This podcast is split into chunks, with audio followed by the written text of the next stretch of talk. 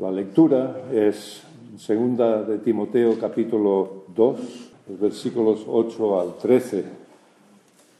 Dice así, acuérdate de Jesucristo, descendiente de David, que resucitó de los muertos conforme a mi evangelio, por el que sufro penalidades, incluso prisiones, como si fuese un malhechor.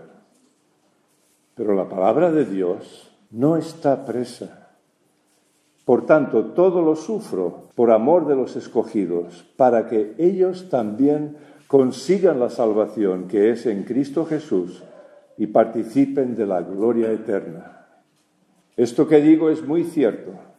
Si morimos con Él, también viviremos con Él.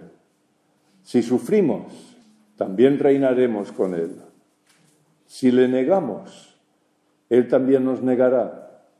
Si somos infieles, Él permanece fiel, pues no puede negarse a sí mismo. Amén. Creo que se me nota que la segunda carta de Pablo a Timoteo es una de mis preferidas. Es un poco el testamento de Pablo, es la última carta que escribió pocas horas antes de, morir. Y como os dije una vez, creo que lo, lo último que decimos y lo primero es muy importante. Es siempre cuando hay algo que queremos dejar como legado, pues probablemente lo digamos en el último momento de nuestra vida. Pero quisiera empezar recordando una de las parábolas más conocidas que en el Evangelio, que la encontramos en Mateo 13, es la parábola del sembrador. El sembrador es una parábola muy, muy conocida que dice que el sembrador salió a sembrar, pero no toda semilla dio fruto. Una parte cayó junto al camino y, no dio ningún tipo de fruto.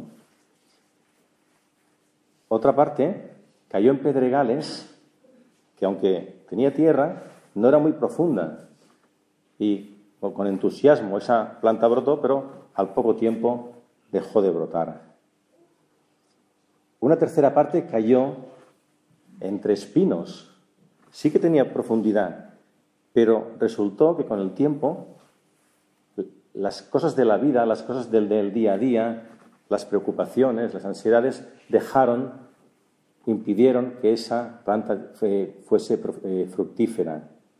Y la cuarta parte cayó en la buena tierra, la buena tierra que dio fruto en diferente proporción. Aquí no es importante qué proporción, sino que dio fruto en diferente proporción, cada uno según los dones que recibió. Todo cristiano deberíamos perseverar, deberíamos intentar, deberíamos trabajar para ser de este cuarto grupo. Pero sin duda, muchos de aquí, yo por lo menos, hemos estado en los cuatro grupos de una forma u otra. Hoy voy a intentar explicar brevemente algo así como cinco motivos por los que debemos perseverar en la vida cristiana.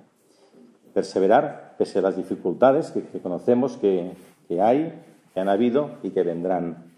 Pero mi deseo para hoy es que nos quedemos con cinco ideas sencillas para perseverar y podríamos encontrar sinónimos de perseverar pues en ser fiel, en ser resistente, en tener paciencia, en tener fortaleza, esperanza. Básicamente son palabras que podríamos considerarlas hoy sinónimos. Entonces, lo iré basando en lecturas bíblicas para que veamos el motivo para perseverar. El primer motivo es por gratitud. Cuando hemos recibido mucho amor, es justo devolverlo. Hemos de recordar lo que dice Romanos 5, del 8 al 10, que dice, mas Dios muestra su amor para con nosotros en que siendo aún pecadores, Cristo murió por nosotros. Pues mucho más, estando ya justificados en su sangre, por él seremos salvos de la ira. Porque si siendo enemigos fuimos reconciliados con Dios por la muerte de su Hijo, mucho más, estando reconciliados, seremos salvos por su vida. Si sabemos, creemos que, que somos pecadores, nos sentiremos muy en deuda con Jesús. Esa deuda nunca la podremos pagar, pero sí que podemos trabajar y hacer el propósito por el cual Él nos creó. Al que, recordemos que al que mucho se le perdonó, mucho agradeció en proporción. Con lo cual, si hemos sido muy perdonados, debemos también ser muy agradecidos. Si tenemos paz para con Dios, como dice al inicio la carta a los romanos, es porque antes éramos enemigos, con lo cual, con más motivo, debemos ser agradecidos y perseverar en su camino, porque de alguna forma éramos enemigos y Él nos ha rescatado pese a nuestra condición de enemigos. Recordemos también lo que dijo Pablo desde la cárcel en Filipenses 1.6. Dice, estando persuadido de esto, que el que comenzó en vosotros la buena obra, la perfeccionará hasta el día de Jesucristo. Es decir, no solo nos rescató, sino que encima sigue trabajando en nosotros para perfeccionarnos en nosotros. ¿Perfeccionar el qué? Pues nos va puliendo para que cada vez nos parezcamos más al carácter de Cristo. Ese es el trabajo que hace. Incluso va un punto más allá y en Romanos 8:26 nos dice que de igual manera el Espíritu nos ayuda en nuestra debilidad, sabe que somos débiles. Porque qué hemos de pedir como conviene no lo sabemos, pero el Espíritu mismo intercede por nosotros con gemidos indecibles. Con lo cual, sin duda, si somos honestos y miramos hacia atrás, cada uno, el recorrido que lleve en su vida, pese a las dificultades, pese a los batacazos que nos hemos pegado, veremos la mano de Dios en nuestra vida y tenemos muchas razones, muchas, para estar agradecidos por todo el amor que hemos recibido. Este sería la primera, el primer motivo para no desfallecer y para seguir adelante perseverando. El segundo motivo este quizá un poco más egoísta, pero también está en la palabra, es que perseverar es la única forma de ser fuertes en un mundo hostil. La referencia bíblica la encontramos en Isaías capítulo 40, versículos del 29 al 31, donde dicen, Él da esfuerzo al cansado y multiplica las fuerzas al que no tiene ningunas. Los muchachos se fatigan y se cansan, los jóvenes flaquean y caen, pero los que esperan a Jehová tendrán nuevas fuerzas, levantarán alas como las águilas, correrán y no se cansarán, caminarán y no se fatigarán. Dicho de otra manera, o perseveramos y nos aferramos a Él, o no, o no tendremos fuerzas para resistir en este mundo. Solo seremos fuertes espiritualmente si nos aferramos al Señor. Ni siquiera los jóvenes, que tienen más vigor, podrán sobrevivir a este mundo físico y espiritual. Habrá un cansancio vital y espiritual un poco el mismo cansancio que narra Eclesiastés cuando corremos detrás del viento, cuando, nuestra vida está alejada de Dios, no hay nada, no vamos a llegar a nada. Sin duda, en ausencia de Dios, nuestra vida es una especie de rueda de hámster para no llegar a ningún sitio. el que espera al Señor, pues tendrá nuevas fuerzas, perseverará, será paciente, confiará, y eso hará que nos renueve interiormente. Si queremos ser fuertes espiritualmente, solo hay un camino. No hay otra opción, créanme, no hay otra opción incluso los que hemos estado en el mundo y en otros lugares y lo hemos intentado, no hay otra opción. Un tercer motivo para perseverar es porque confiamos en sus promesas. Y aquí voy a buscar algunas otras citas que veamos el por qué hay promesas que se cumplen cuando perseveramos. Y vemos aquí un ejemplo, en Gálatas 6, del 7 al 9. Dice, no os engañéis, Dios no puede ser burlado. Todo lo que el hombre sembrare, eso también segará, porque el que siembra para su carne, de la carne segará corrupción. Mas el que siembra para el Espíritu, del Espíritu segará vida eterna. No nos cansemos, pues, de hacer el bien, porque a su tiempo segaremos si no desmayamos. Sin duda es toda una declaración a perseverar, a perseverar porque aquí, los que estamos aquí, sabemos que existe una ley de la siembra y de la siega. Esto, por desgracia, se ha torcido mucho en muchas iglesias para traducirlo solamente en lo económico y hacer creer a través de falsos profetas, que confío que, se arrepienten en su día, de que si tú das mucho dinero vas a recibir una especie de triplicado, es una especie de distorsión absoluta de torcer la palabra, porque sin duda la palabra no habla solo de lo material, sino especialmente de lo espiritual. Si sembramos en la carne, sabemos que cosecharemos corrupción. Y si sembramos en el espíritu, cosecharemos vida eterna. Es así de fácil.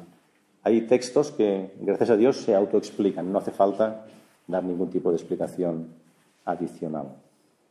Y si no desmayamos, como nos pide, si no nos cansamos de hacer el bien, a su tiempo segaremos. Es una promesa. Si nos creemos lo que dice la palabra, hemos de perseverar. Otro texto que nos da muchas pistas de por qué hemos de perseverar es una parábola un tanto curiosa, de la que no se habla mucho, pero que me llama la atención, que es aquella parábola de la viuda y el juez injusto. Lucas 18. No la voy a leer entera, pero dice, Jesús les refirió una parábola sobre la necesidad de orar y no desmayar. Había un juez que ni temía a Dios ni respetaba a ningún hombre. Él iba a la suya. Pero había una viuda que pedía a ese juez que le hiciera justicia por algo que le habría pasado, que desconocemos lo que es. Y el juez, que estaba un poco harto de la, de la, viuda, dijo, aunque ni temo a Dios ni respeto a hombre, sin embargo, porque esta viuda me es molesta, le haré justicia, no sea que me agote la paciencia. A él, por su propio interés, dice, bueno, pues ¿sabes qué? La voy a escuchar y que se vaya. Pero el mensaje importante es que Dice, ¿acaso Dios no hará justicia a sus escogidos que claman a Él día y noche? ¿Se tardará en responderles? Como una pregunta retórica. Os digo que pronto les hará justicia. Pero dice una coletilla muy importante. Pero cuando venga el Hijo del Hombre, ¿hallará fe en la tierra? Fijaos, no solo dice la importancia de perseverar, nos dice que esto va unido a la fe, sin duda, pero dice una palabra que siempre me gusta remarcar, que es clamar.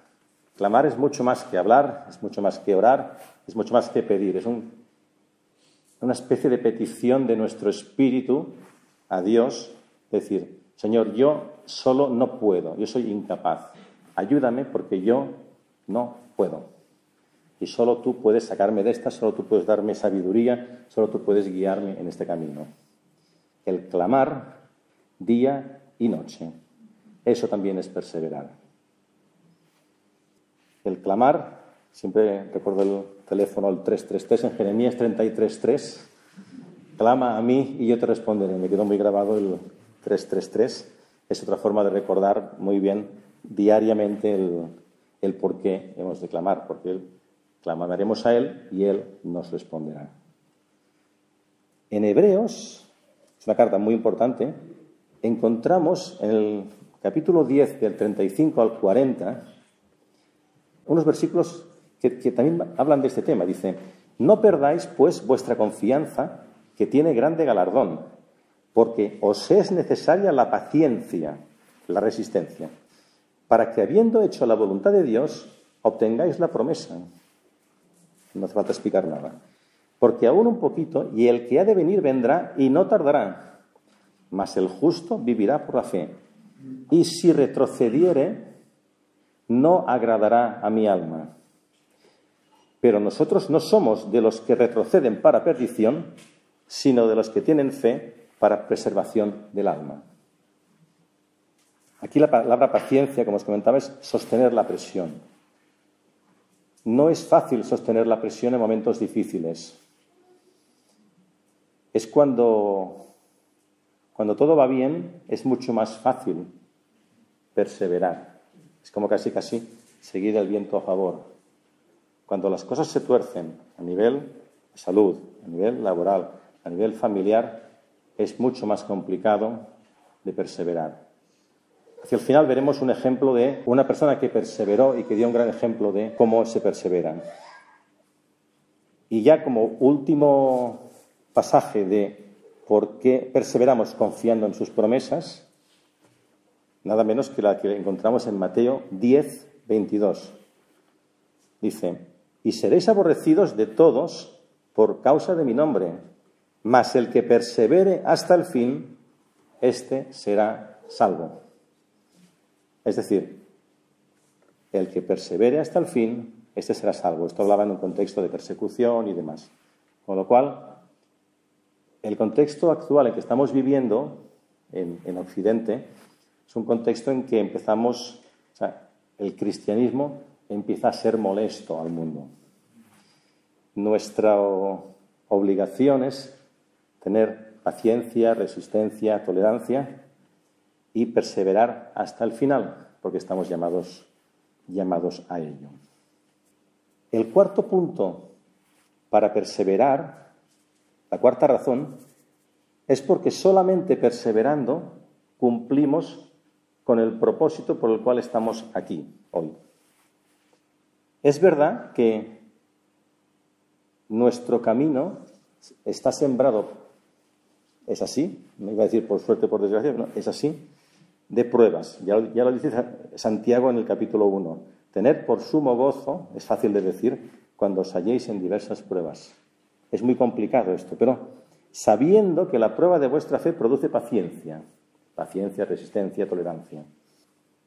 Dios nos pone a prueba porque somos una especie de escultura que Él va primero, nos coge de una cantera, así de forma totalmente amorfa, luego coge martillos y empieza a zarandearnos, luego ya hace un ajuste un poco más fino y llega el día pues que va cincelando, etcétera, y ya la cosa va un poquito más, más fluida. Pero es necesario ser refinados como el oro. Es una metáfora que se usa continuamente en la palabra y solamente bajo presión conseguiremos tener el carácter de Jesucristo. Es imposible que si no tenemos presión espontáneamente, porque básicamente porque somos pecadores, es imposible que lleguemos a ese estado si no es a través de la prueba. Pero ¿cuál es nuestro propósito? Nuestro propósito sí o sí va unido a nuestra identidad.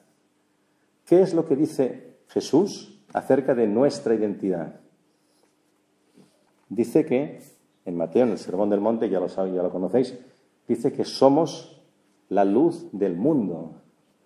No dice, tenéis que intentar ser la luz del mundo. No dice, os pido que seáis, no, no, dice, sois la luz del mundo. Los cristianos somos la luz en un mundo oscuro. De forma que, si somos luz, somos cristianos. Si no somos luz, no somos cristianos. No es un tema de intentarlo, es un tema de serlo. Es nuestra identidad. También somos la sal de la tierra. La sal su función principal es preservar la degradación del entorno. Antes se usaba para conservar los alimentos y ahora, pues por la misma razón, se, puede utilizar para preservar la degradación espiritual del mundo en que estamos. Nosotros somos la sal de la tierra, no hemos de intentar ser la sal de la tierra. La Iglesia, como leemos en Primera de Timoteo 3, 14, 15, Pablo le escribe a Timoteo y le dice, esto te escribo, aunque tengo la esperanza de ir pronto a verte, para que si tardo sepas cómo debes conducirte en la casa de Dios, que es la iglesia del Dios viviente, columna y baluarte y sostén de la verdad. Esa es la definición de lo que es la iglesia. La iglesia de Cristo es columna y sostén de la verdad. Por desgracia también, muchas iglesias, como si fuese un dique que soportaba una, una presa de agua, han cedido al mundo y ya no proclaman la verdad, proclaman otras cosas. El mundo les ha vencido. Estas iglesias, según esta definición de Pablo, ya no son iglesias, ya no son luz, ya no son sal. Y por ello ya no pueden llevar a cabo el propósito principal, que lo conocéis perfectamente, pero lo vuelvo a leer, está en Mateo 28, 19 y 20. Por tanto, id y haced discípulos a todas las naciones, bautizándolos en el nombre del Padre y del Hijo y del Espíritu Santo, enseñándoles que guarden todas estas cosas que yo os he mandado. Estas cosas son la verdad del Evangelio. Somos columna y baluarte de la verdad. Y solamente perseverando en esta verdad podremos ser luz, sal, columna y baluarte y llevar a cabo nuestro gran propósito, no es el único, pero el más importante, que es la gran comisión. El quinto y último por hoy motivo para perseverar es que tenemos los cristianos el deseo de reinar al lado de Cristo. Me remito al texto que, que ha leído Jaime, que me permitís que lo voy a volver a leer. Acuérdate de Jesucristo, del linaje de David, resucitado de los muertos conforme a mi Evangelio, en el cual sufro penalidades, hasta prisiones, a modo de malhechor. Mas la palabra de Dios no está presa. Por tanto, todo lo soporto por amor de los escogidos, para que ellos también obtengan la salvación que es en Cristo Jesús con gloria eterna. Palabra fiel es esta, si somos muertos con Él, viviremos también con Él. Si sufrimos, también reinaremos con Él. Fijaos que incluso Jesús, en, la famosa oración de Juan 17, en el versículo 20 dice, mas no ruego solamente por estos, mis hijos, sino también por los que han de creer en mí por la palabra de ellos. Es decir, está delegando en nosotros una parte, la gran comisión, la está delegando y sabe que a partir de nuestra palabra muchos han de creer. De ahí la importancia de perseverar también. El mayor deseo de un cristiano es reinar con Cristo. Yo creo que esto no lo tenemos muy presente en nuestras vidas porque vivimos una vida más cotidiana, pero si miramos en la perspectiva de nuestra existencia eterna, sin duda lo que estamos viviendo ahora es un cachito y la vida eterna es mucho más. Tenemos la necesidad de pensar continuamente en la vida eterna y que el propósito de nuestra existencia eh, al final de nuestra vida es reinar con Cristo. Para ilustrar este concepto, os voy a explicar brevemente una historia de, un, de una persona que igual ya la conocéis porque es relativamente conocida, pero que explica muy bien el concepto de perseverar.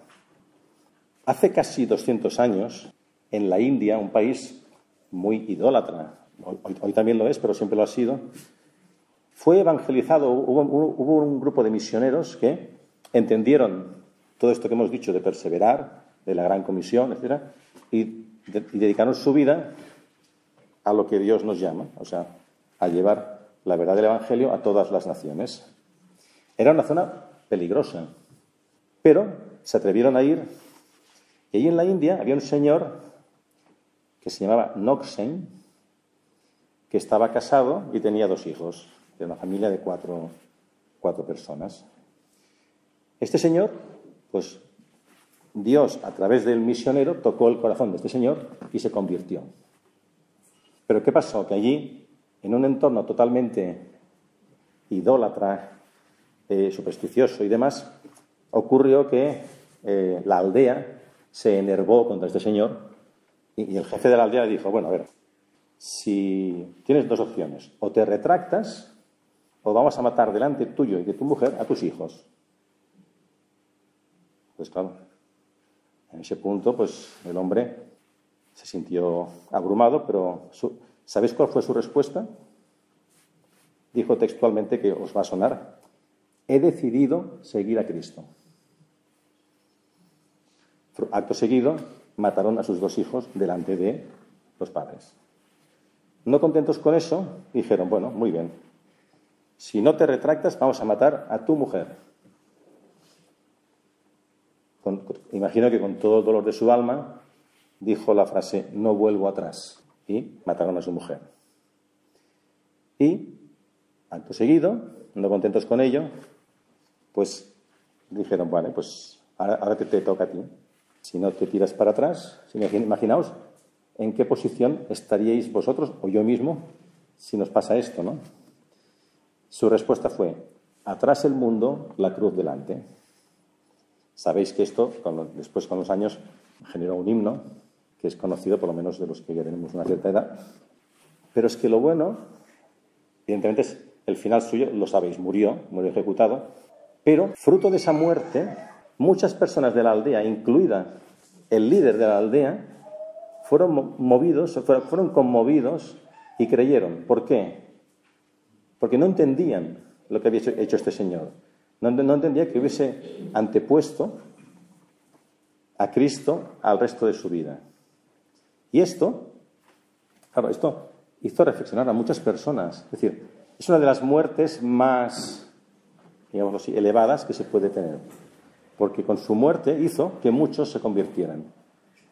Esta persona entendió todo esto que hemos dicho de, la perseverancia.